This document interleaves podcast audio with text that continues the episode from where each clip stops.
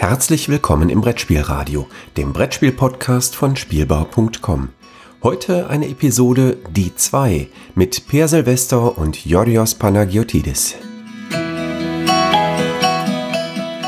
Herzlich willkommen zu einer neuen Folge von Die 2 Klammer auf aus dem Lostopf, Klammer zu, dem kurzen Podcast, in dem wir über zwei zufällig gewählte Spiele aus unseren Spielesammlungen sprechen. Und wir, das ist kein, das ist kein königliches Wir, äh, das sind in der Tat zwei unterschiedliche Personen mit unterschiedlichen Spielesammlungen. Eine davon ist meine. Ich bin Jodros Panagiotis.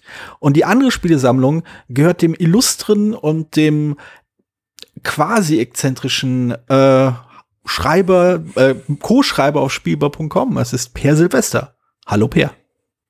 Hallo, ist das meine Sammlung oder bin ich jetzt gemeint? Naja, ich weiß.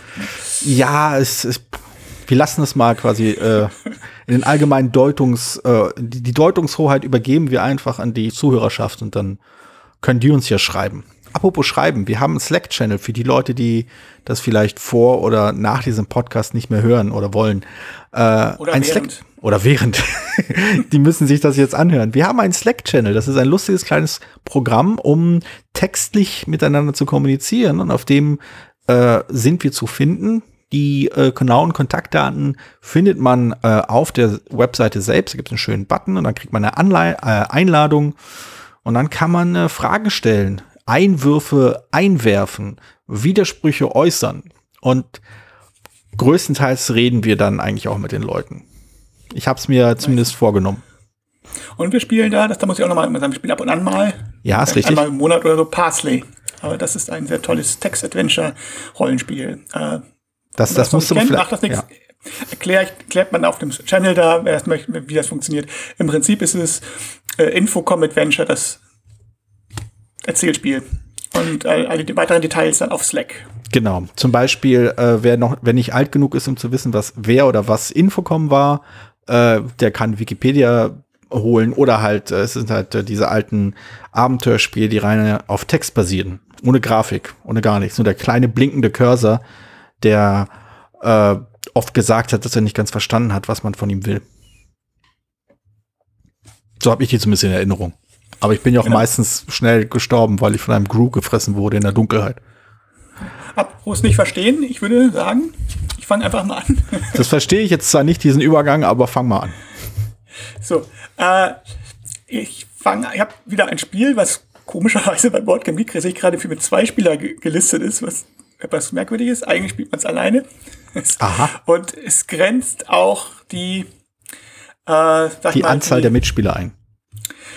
Nee, es ist so ein bisschen was, was ein, ob wir das ist, hier, als ob es noch ein Brettspiel ist das ist irgendwie durchgerutscht ein bisschen. Also ich würde es eher fast als Erzählspiel bezeichnen, aber gucken wir mal.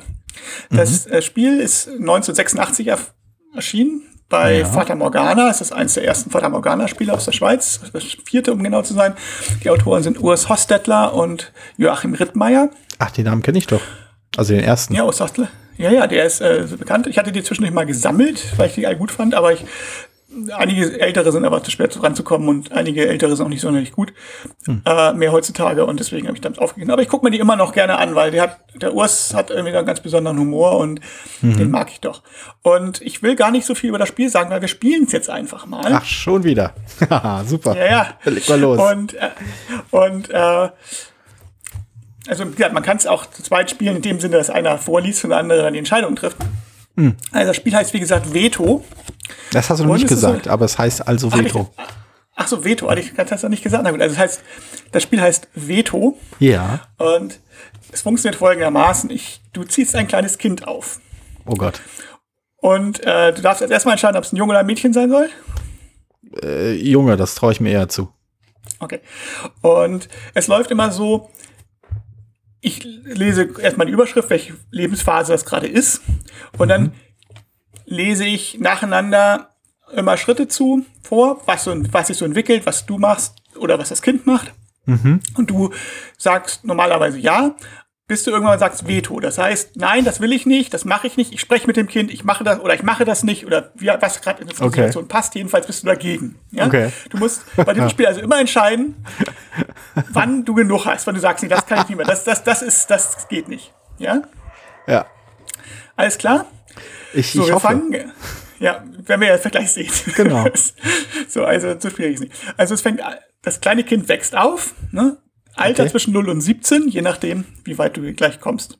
Äh, ach so. Punkt, Punktewertung auch noch. Ah, ja, Nein, nein, ey. 0 bis, nein, nein, nein, nein, nicht Punkte, wann, wann, du, wann du eingreifst, dann geht's Ja. auf die andere Seite und so weiter. Ich blätter ab und an mal.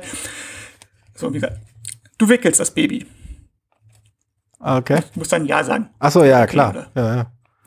Du ernährst das kleine Kind. Ich weiß zwar nicht, ob's da, ob ich da in Details gehen muss, aber ich sag mal, ja, klar. Du erzählst ihm Märchen. Ja, sicher. Hallo, ich, ich nehme ja einen Podcast auf. Ich werde wohl kein Problem damit haben, ohne Ende zu sabbeln. Du führst es zum Kindergarten über die Straße. Äh, ja, klar. Warum noch nicht? In den, ersten, in den ersten Schuljahren hilfst du ihm bei schwierigen Aufgaben. Ja, warum denn auch nicht? Ja, klar. Wenn du seine Nase triefst, reichst du ihm ein Taschentuch. Ja, An normalen, Schul normalen Schultagen machst du ihm das Bett. äh, Moment, wie alt ist denn das Kind jetzt? Also der nächste ist der Schulaustritt. Ähm, Ähm, äh, ach so, na dann, dann, ne- nee. Dann, dann nein, also ich machst du. Veto, ja. Okay, bravo, du lehrst das Kind für sein Zimmer selbst die Verantwortung zu tragen.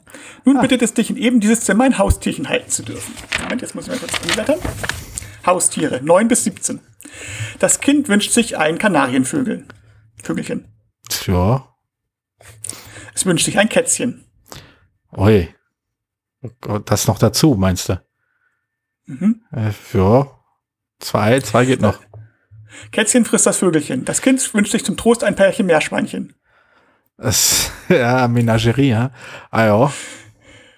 Zu viele Meerschweinchen. Der Biologe überlässt dem Kind ein Terrarium mit Schlange. Der wer tut was? Der Biologielehrer überlässt dem Kind ein Terrarium mit Schlange. Ja, nee. Nein, dann sucht sich ein anderes Hobby. Aha. okay. Sammeln. 11 bis 20.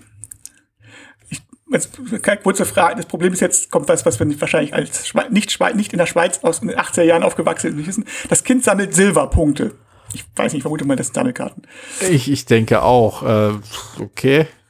Wir hoffen mal, Es dass Bierde Ja. es sammelt Bierdeckel. Bierdeckel. Es sammelt Bierdeckel, ja. Okay. Es sammelt Briefe von Prominenten. Meinetwegen. Es provoziert Prominente mit nächtlichen Telefonaten zu unkontrollierten Äußerungen und sammelt diese. Ich bin, ich bin sehr, sehr hin und her gerissen, da kein Veto zu geben. äh, okay, äh, im, ja, weil, weil das ja nicht unbedingt eine Radioshow werden soll, äh, sag ich mal Veto. Da, die Telefonrechnung geht ja in die Höhe. Okay, soll sein Talent besser nutzen. Aufgabe 29, Seite 29, wann ich jetzt warte. Also irgendwann endet es, ne? Ich Ja, klar. gleich Sagen, wir können hier vor, aber ich lass mal mal durchlaufen. Showtalent. Auch 18 bis 25 schon mittlerweile. Es kann, Ah, super. äh, es kann ganze Gesellschaft mit Anekdoten erzählen, unterhalten. Puh, ja, super. Es wird mit seinen Sketches ab und zu für Feste enga- engagiert. Oh Gott, ich kriege, ich, ich erzähle einen Alleinunterhalter. Ja, ja, bitte. Bekommt, bekommt einen Job als Demonstrator von Haushaltsgeräten von einem großen Warenhaus. Pff, na, wenn, wenn das bedeutet, dass, äh, dass der Junge Miete zahlen kann, ist alles super. Er nimmt einen Job als Versicherungsvertreter an. Oh Gott, oh Gott. nee. Nein. Veto? Ja. Okay, Ende So. 77. Moment. Also ein bisschen Selbstachtung muss der Junge schon haben. Ähm, er bleibt Demonstrator, bereist mit seiner Überzeugungskraft die Warenhäuser in ganz Deutschland. Ah, Das hast du jetzt. Das war dein Kind. okay. Ach, das war mein Kind. Ja, gut. Er sieht, ne, er reist von Stadt zu Stadt, lernt neue Leute kennen, überzeugt sie, ein Handrührgerät zu kaufen. Ja, es muss ja nicht alles irgendwie, ne? Ja, insgesamt gibt es 99 verschiedene Enten. Also ich habe auch, Wow. ich habe das mal, ähm, äh, ich hatte das mal mit bei so einem Wochenendseminar in der Uni und hatten, Mhm. wollten natürlich alles machen. Ich habe auch, ich, weiß- ich habe bestimmt noch ein, ich habe glaube immer noch nicht alle 99 mal gehabt, aber bestimmt schon die Großteil. Also Ja. es, es geht, geht sehr unterschiedlich, also inklusive bis Diktator, alles möglich. Eieiei. Ist ja, das ist halt an sich eine ganz witzige Idee. Also ich verstehe, was du meinst, wenn du sagst, dass es nicht ganz klar ist, inwiefern das Spiel ist. Beziehungsweise, natürlich ist es ein Spiel, aber es, es passt halt nicht so haargenau in die Schemata, die man normalerweise mit Spielen in Verbindung bringt. Das stimmt, das stimmt schon. Und äh, ja. Es, ja, also, wir hatten ja schon mal, schon ja. mal bei, bei Now It All Movie Critics drüber gesprochen. Das ist jetzt nicht unbedingt, äh, das, das sind halt mehr Erzählspiele und keine, was Brett- oder Strategiespiele oder so betrifft. Es gibt ja aber auch, ja, hier ist das Lustige, es gibt ja auch das, du kannst ja nicht aufs Ende in dem Sinne zuspielen und sagen, ich möchte mein Kind jetzt zum, hm.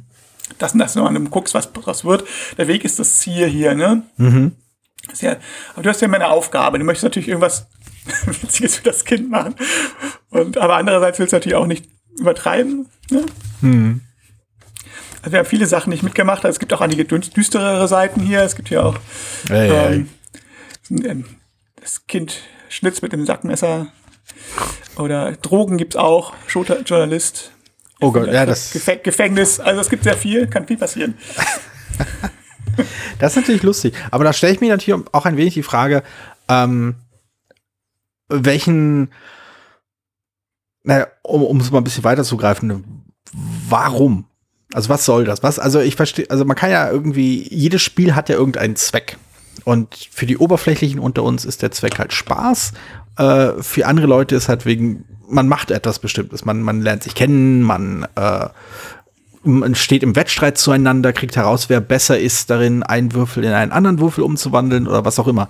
Aber ähm, ich bin, ich bin noch ein bisschen am, am Knobeln, was denn, also welcher, welcher Impuls steckt hinter einem Spiel wie Veto, weil damit wird ja durchaus was sehr Interessantes ausgebreitet vor allem. Und zwar ein klein wenig so ein, sowohl das Bild, ein Bild einer, einer Gesellschaft, in der halt anscheinend diese Einflüsse auf das Kind wirken, als halt auch die Forschung darüber, wie sich Menschen denn eben entwickeln. Und was, was passiert denn, wenn wir uns jetzt da hinsetzen und so ein Spiel spielen? also spielen wir, machen wir das jetzt so, wie wir das gerade gemacht haben. Wir lachen ein bisschen darüber, machen unsere Witze und dann packen wir es zu und stellen es wieder in den Schrank. Ähm, oder inwiefern äh, schauen wir uns das an, denken uns so, ja, okay, warum, warum passiert sowas? Warum, warum hat jemand entschieden, dass das die plausible oder ja, naheliegende Konsequenz von dieser oder jenen Entscheidung ist? Huh.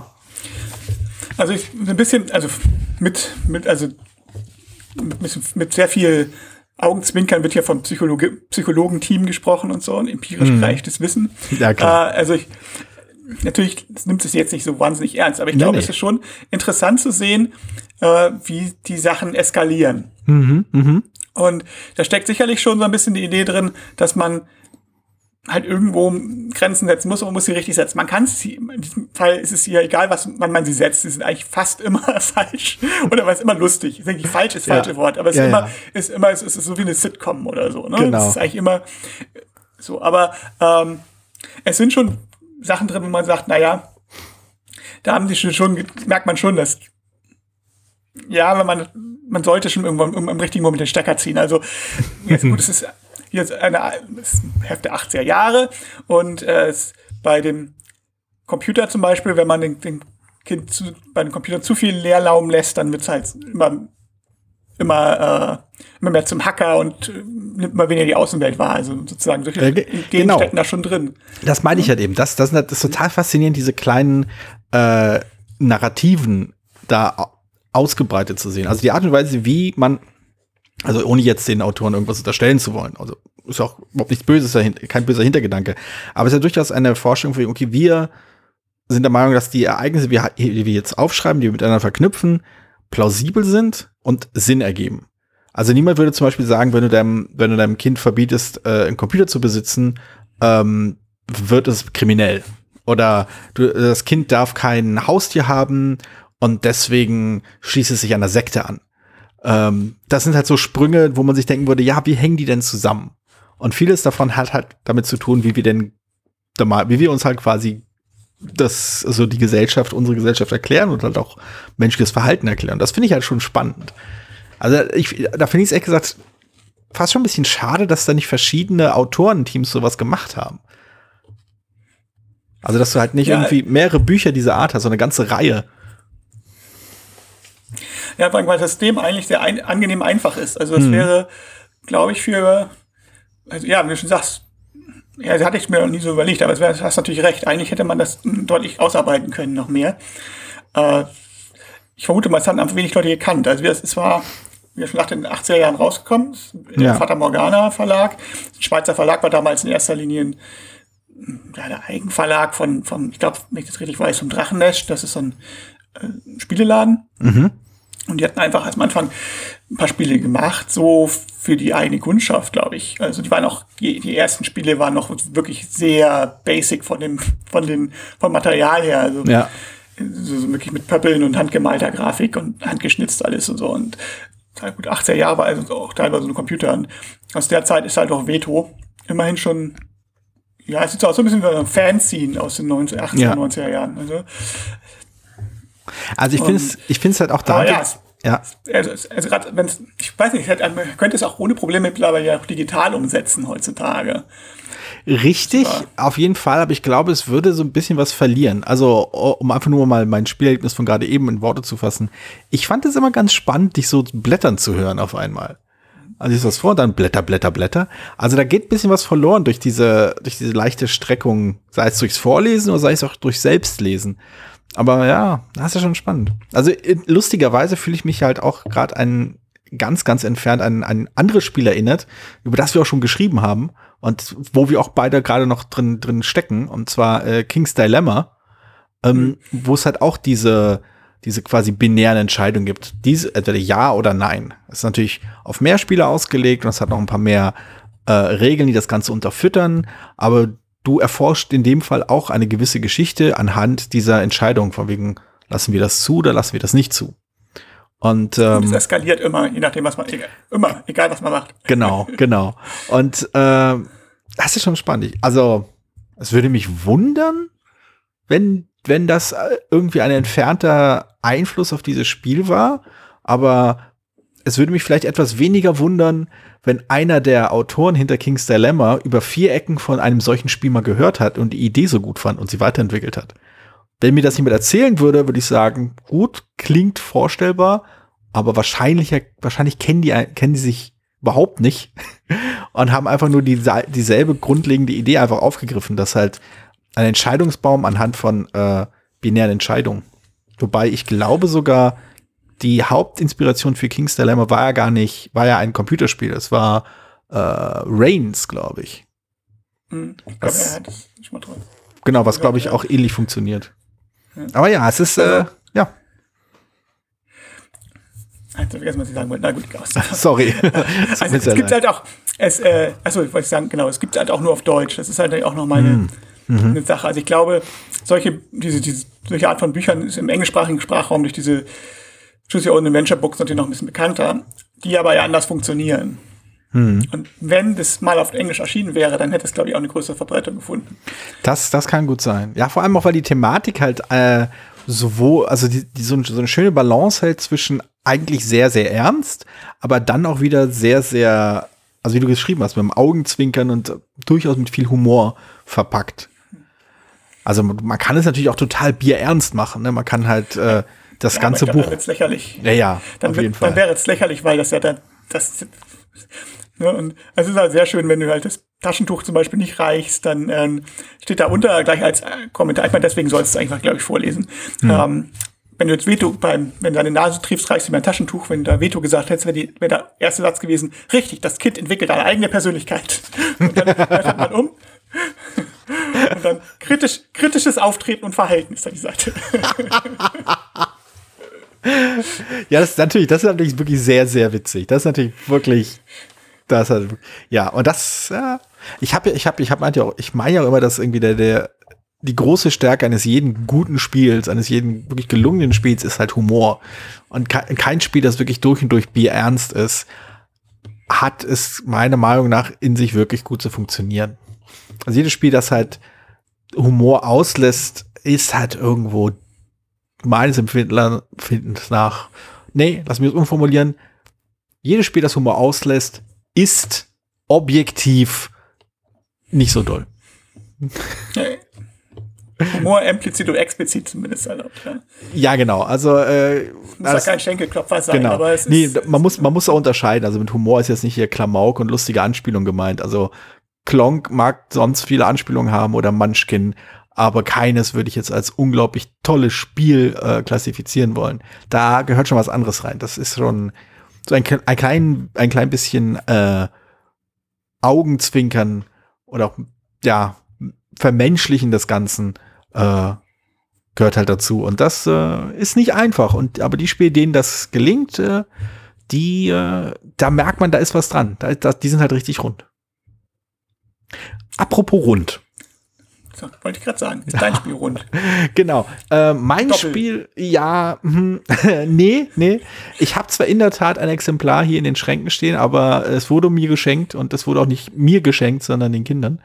Ähm, nein, das Spiel, äh, das der Zufallsgenerator für mich ausgespuckt hat, ist ein Spiel, zu dem ich sogar schon mal Worte verloren habe in schriftlicher Form. Es ist ein Spiel, welches ich schon mal rezensiert habe und dem ich durchaus Stärken zugesprochen habe, was ich auch ein, ein Standpunkt, von dem ich noch nicht abgerückt bin. Es ist ein Spiel, welches, äh, jetzt wirst du es vielleicht erkennen, auf jeden Fall, dass du irgendwelche meiner Rezensionen gelesen hast. Ähm, es ist ein, ein Spiel, welches auf einem Buch basiert. Es ist eine Literaturverspielelung. Ver, Verspiegelung? Verspielefigung?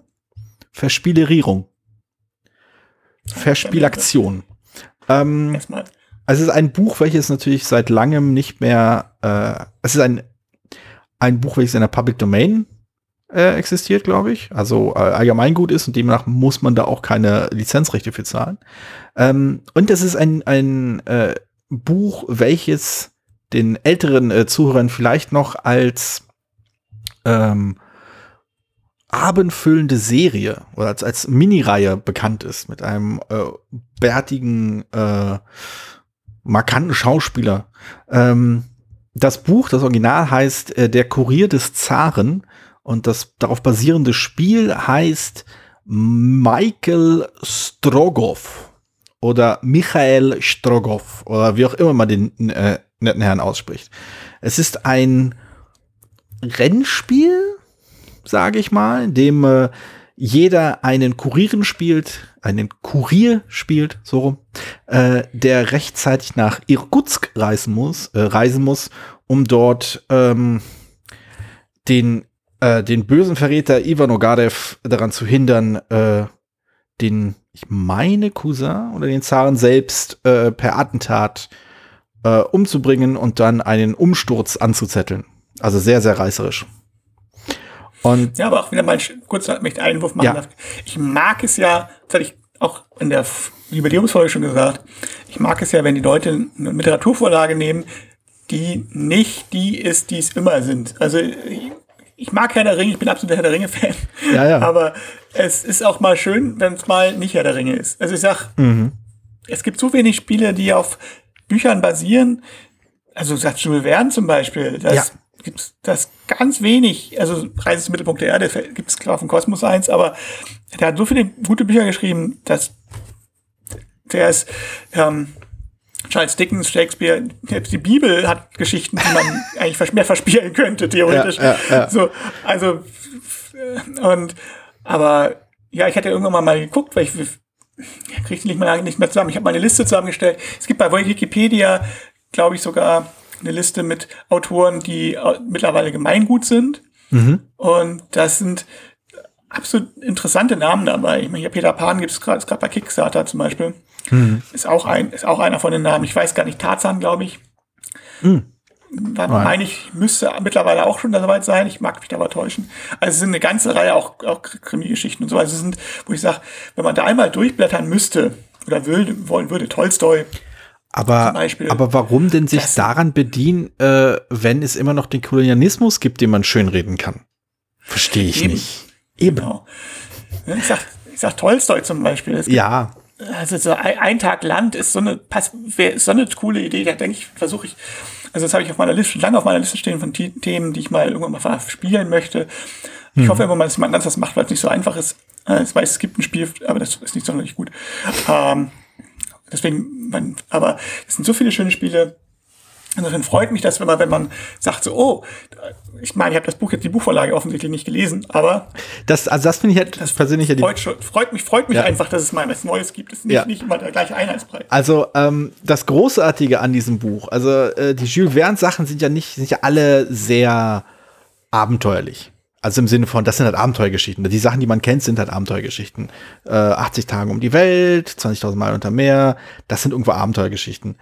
Ähm, Michael Strogoff oder Kurides Saren ist, wie ich bei Wikipedia erfahren habe, äh, eins seiner erfolgreichsten äh, äh, Bücher zu Lebzeiten gewesen. Und das ist halt eine absolute grandiose Räuberpistole. Das geht ab wie nichts. Das ist der Hammer. Und das Tolle daran ist, wie, also das Spiel schafft es halt ganz, ganz viele dieser einzelnen ähm, Plotpunkte, die im Spiel auf, äh, die in der Geschichte auftauchen, irgendwie spielerisch zu verpacken. Ähm, eine, also ich möchte, also wer, wer, wer das Buch nicht kennt, das kann man für ein paar Cent online äh, für sein, für sein, äh, als E-Book holen. Ähm, die Zeiten, in denen man sowas quasi umsonst als E-Book holen konnte, sind leider, ja, naja, ich weiß nicht. Vielleicht gibt es auch irgendwo äh, irgendwie auf Projekt Gutenberg oder so. Ähm, ich kann es jeweils schwer empfehlen. Es gibt ja diesen wunderbaren äh, Leidenfrost-Effekt. Wer weiß, was das ist, der kann sich vielleicht ungefähr vorstellen, was der große Plot-Twist ist am Ende. Aber das ist so grandios. Also die Art und Weise, wie sich, wie sich das Spiel in seinen total willkürlich wirkenden ähm, Etappen dann einfach, diese Geschichte nacherzählt, aber halt mit dem Spiel, mit dem, mit dir als Spieler in der Hauptfigur, äh, in, der, in der Rolle der, der Hauptperson, dieses Michael Strogoff eben, ist, ist halt großartig. Aber die eine Sache, die, die ich persönlich besonders auffällig finde in diesem Spiel, und ich glaube, einer der Gründe, weshalb es, glaube als es irgendwie vor zwei, drei Jahren ähm, auf der Spielemesse erschienen ist und irgendwie nicht so richtig Abnehmer finden konnte, was sehr schade ist, äh, ist, dass es hier null Interaktion gibt. Also null mechanische Interaktion. Es gibt nichts. Man blockiert sich in diesem Rennen nicht, man nimmt sich gegenseitig keine Ressourcen weg, man kann sich nicht gegenseitig irgendwie beeinflussen. Nichts. Mechanisch ist da nichts.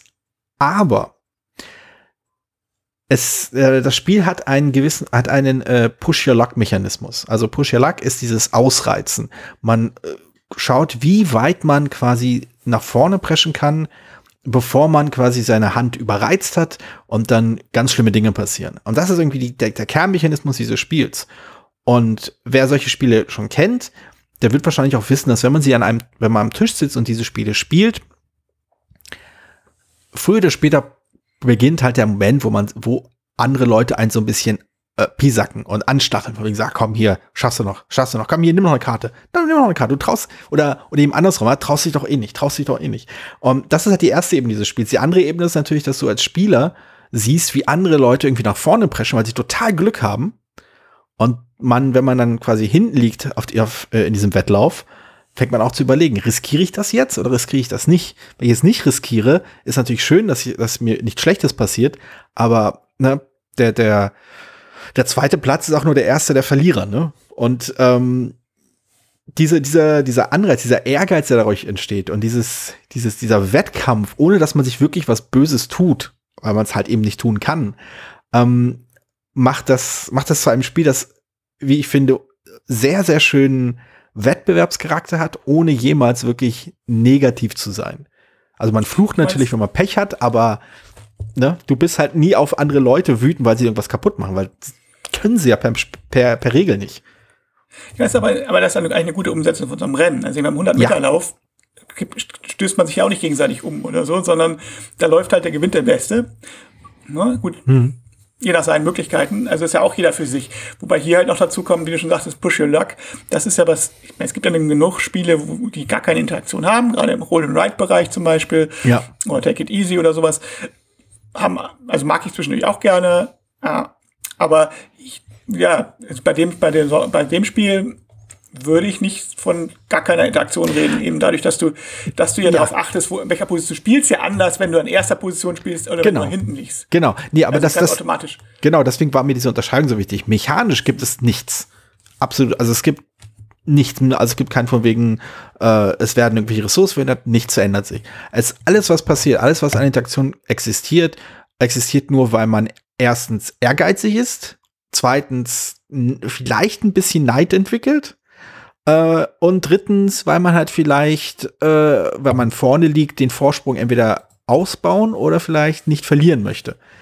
Also jedes Mal, also um's, um kurz mal die, die Regel abzugreifen, wenn man, äh, man zieht so Karten und wenn man zwei Symbole der gleichen Art in seiner Kartenreihe hat, ähm, dann muss man, da hat, gibt es verschiedene negative Effekte, je nachdem, welche Karte man dann halt ausliegen hat. Und die muss man erst mühsam mehrere Runden lang äh, wieder halt ungeschehen machen. Das dauert halt ein wenig. Und äh, am Ende, das Tolle ist ja, am Ende gibt es ja noch dieses so ein großes äh, Finale, ein großen, großes Duell mit äh, dem Verräter Ivan Ogarev. Übrigens, der, der Titel ist wirklich Verräter Ivan Ogarev. Ich weiß nicht, ob es im Regelwerk so explizit drin steht, aber jedes Mal, wenn ich dieses Spiel jetzt äh, irgendwie ähm, erklärt habe, habe ich ihn immer nur so genannt, der Verräter Ivan Ogarev. Irgendwie mhm. hat das Charme. Und ähm, das muss man halt auch erstmal bestehen. Und das ist, und das finde ich vielleicht noch einen der besten, als der besten Elemente dieses Spiels.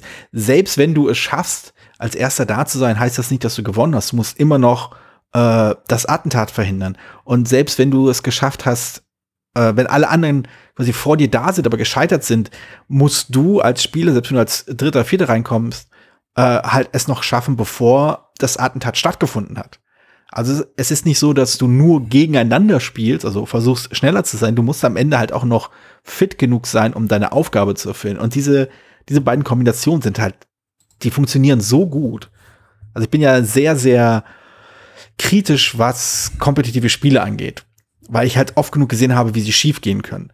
Und das ist so ein Spiel, das meiner Ansicht nach wirklich nicht schief gehen kann, was kompetitiv, kompetitives Spiel angeht. Also alles, was. Ja, du, du, du kämpfst, du, du, du, du stehst im Wettstreit zueinander, du beeinflusst dich quasi psychologisch, wenn du so willst, aber du kannst, letztendlich hast du immer dein, dein, dein Schicksal in der Hand, soweit es in der Hand sein kann. Du musst halt mutig sein, du musst halt Risiken eingehen und manchmal klappt es und manchmal klappt es nicht, aber das ist halt eben das Spiel. Das ist es halt eben, was man nicht mehr beeinflussen kann. Und das hat etwas sehr Verbindendes, wie ich finde. Also ich habe jedes Mal, wenn ich dieses Spiel gespielt habe, habe ich halt das Gefühl gehabt, dass die Leute irgendwo mitgefiebert haben. Das war eine, das war dort, man, man, man stand Spannung, so, ja. da ist eine Grundspannung drin, aber man hat halt, äh, man hat halt irgendwie, man konnte mitleiden, weil man halt, du hattest halt diese Hierarchisierung, die du normalerweise bei kompetitiven Spielen immer hast, nicht mehr. Du hast zwar jemand, der vorne war, aber ja, wenn er Pech hat, hat er halt Pech. Das, also diese Mischung aus, aus ja, vielleicht ist das die Sache. Vielleicht äh, dadurch, dass dieser Können-Aspekt des Spielens, des Erfolgreichen und des Gewinnens in diesem Spiel nicht so im Zentrum steht, sondern eben die Risikobereitschaft im Zentrum steht, äh, entsteht halt eine ganz andere Dynamik am Spieltisch. Und diese Dynamik finde ich super. Und ich kann mir auch gut vorstellen, äh, ich, ich habe es leider ja noch nicht gespielt, aber ich habe auch noch mal geguckt eben. Äh, ähm, Gibt auch irgendwie kein Exemplar in Deutschland im Moment. Aber hm. ist ein spanischer Verlag, die wir. Die wir, genau. Aber was das du erzählst, ich kann, ich kann mir auch gut vorstellen, dass es halt so auch eine schöne, schöne, die, die Geschichte sozusagen, es gibt immer, man hat ja viel über Geschichte erzählt, die Geschichte im Spiel, wie wird eine Geschichte im Spiel erzählt. Ja. Dass die dadurch halt wirklich immer anders ist, weil, weil reist der Erste hin und, also der Erste, der haut, haut ihn gleich den Verräter um, dann beim nächsten Mal vielleicht kämpft er stundenlang und dann kommt der zweite oder dritte erst an und macht den Killing Blow oder so. Genau, also das ist ja das, ist das Großartige. Also man, man kann ihn halt stellen, den Verräter Ivo Nogarev. Äh, und wenn man halt, wenn man, wenn man halt das Duell, äh, wenn man der Duell halt unterliegt, ist man halt raus.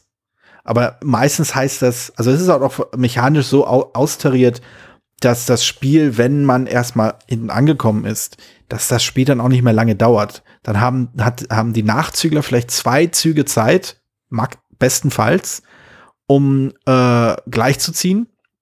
Aber in der Regel ist es so, dass die Person, die als erstes da kommt, äh, ankommt in Irkutsk, äh, möglicherweise auch die einzige Person ist, die den Verräter stellen kann. Vielleicht schafft es noch der zweite, bestenfalls der dritte, aber äh, es, ist, es ist halt nicht einfach. Und es ist halt Ah, ich weiß nicht, ich glaube, was, was ich so charmant finde an dem Spiel ist, wie viel Glück ist, glaube ich, das falsche Wort. Das hat schon sowas wie, man muss es in dem Fall wirklich halt Schicksal nennen. Denn das ist halt, das passt thematisch. Es ist halt nicht zufällig so, dass man gewonnen hat oder zufällig so, dass man verloren hat, sondern es hat was Schicksalhaftes. Also Im richtigen Moment ist man über die Berge gekommen. Im richtigen Moment konnte man dem, Be äh, dem Bären entfliehen. Oder im richtigen Moment haben ein, äh, ich glaube, sind die, die Husaren, die Tartaren, okay, ähm, irgendwie umgangen oder sowas. Und äh, ach, das ist gut. Also, es hat so viele kleine Momente drinne, die, die plastisch wirken, auch wenn da erzähltechnisch nicht so viel passiert. Das sind einfach diese schönen Momente. Es gibt da, glaube ich, eine, eine, eine, eine Spionin, Sangara, die Spionin, die einem so, äh, die einem so auflauert und einem dann das Leben schwer macht und ja, weiß ich nicht. Es sind, es sind so viele kleine Momente, so viele schöne Elemente des Spiels, die das alles sehr, sehr plastisch wirken, wirken lassen. Und das ergänzt sich eben in diese ähm, Gruppendynamik am Spieltisch zu einem Erlebnis, was mir immer wieder Spaß macht. Und man kann es auch alleine spielen. Und ich glaube, jetzt, wo ich es hier auf dem Tisch sehe, werde ich das vielleicht diese Tage mal wieder versuchen. Gleich nach der Aufnahme. Ja, vielleicht gleich nach der Aufnahme, das war. Ach ja, schönes Spiel. Ja. Ich freue mich, dass ich es habe und ich bedauere es, dass, dass so wenige äh, dran teilhaben können. Aber vielleicht gibt es ja den einen äh, oder anderen interessierten äh, Verleger, der sich jetzt mal mit Devi in Verbindung setzt. Ja, wäre schön, ich würde es auch gerne mal spielen. Also, ich habe einfach auch gedacht, Veto könnte ich auch mal wieder, wenn ich, wenn ich auf jemanden warten beim Spieleabend und man so zweit ist, man ja, wartet auf den ja. dritten, äh, kann man es mal rausholen. Das, ist das klingt echt gut, ja. ja. Schnell. Ja, sehr äh, schön. Damals, kurz nochmal, kurz nochmal, ja. das ganz kurz, äh, damals bei dem Seminar, von dem Wochenendseminar hatten wir tatsächlich so eine Wandzeitung und da haben wir dann immer reingetragen, wer, wessen Kinder wie, wie geendet haben. Großartig. War sehr schön. Fantastisch. Okay. Sehr schön. Das ist doch mal, das sind mal zwei zufällige Spiele, äh, die ich muss mal, also ist immer blöd über das eigene Spiel, das man gerade eben so begeistert geredet hat, äh, nochmal begeistert zu reden, aber ich fand Veto sehr, sehr interessant.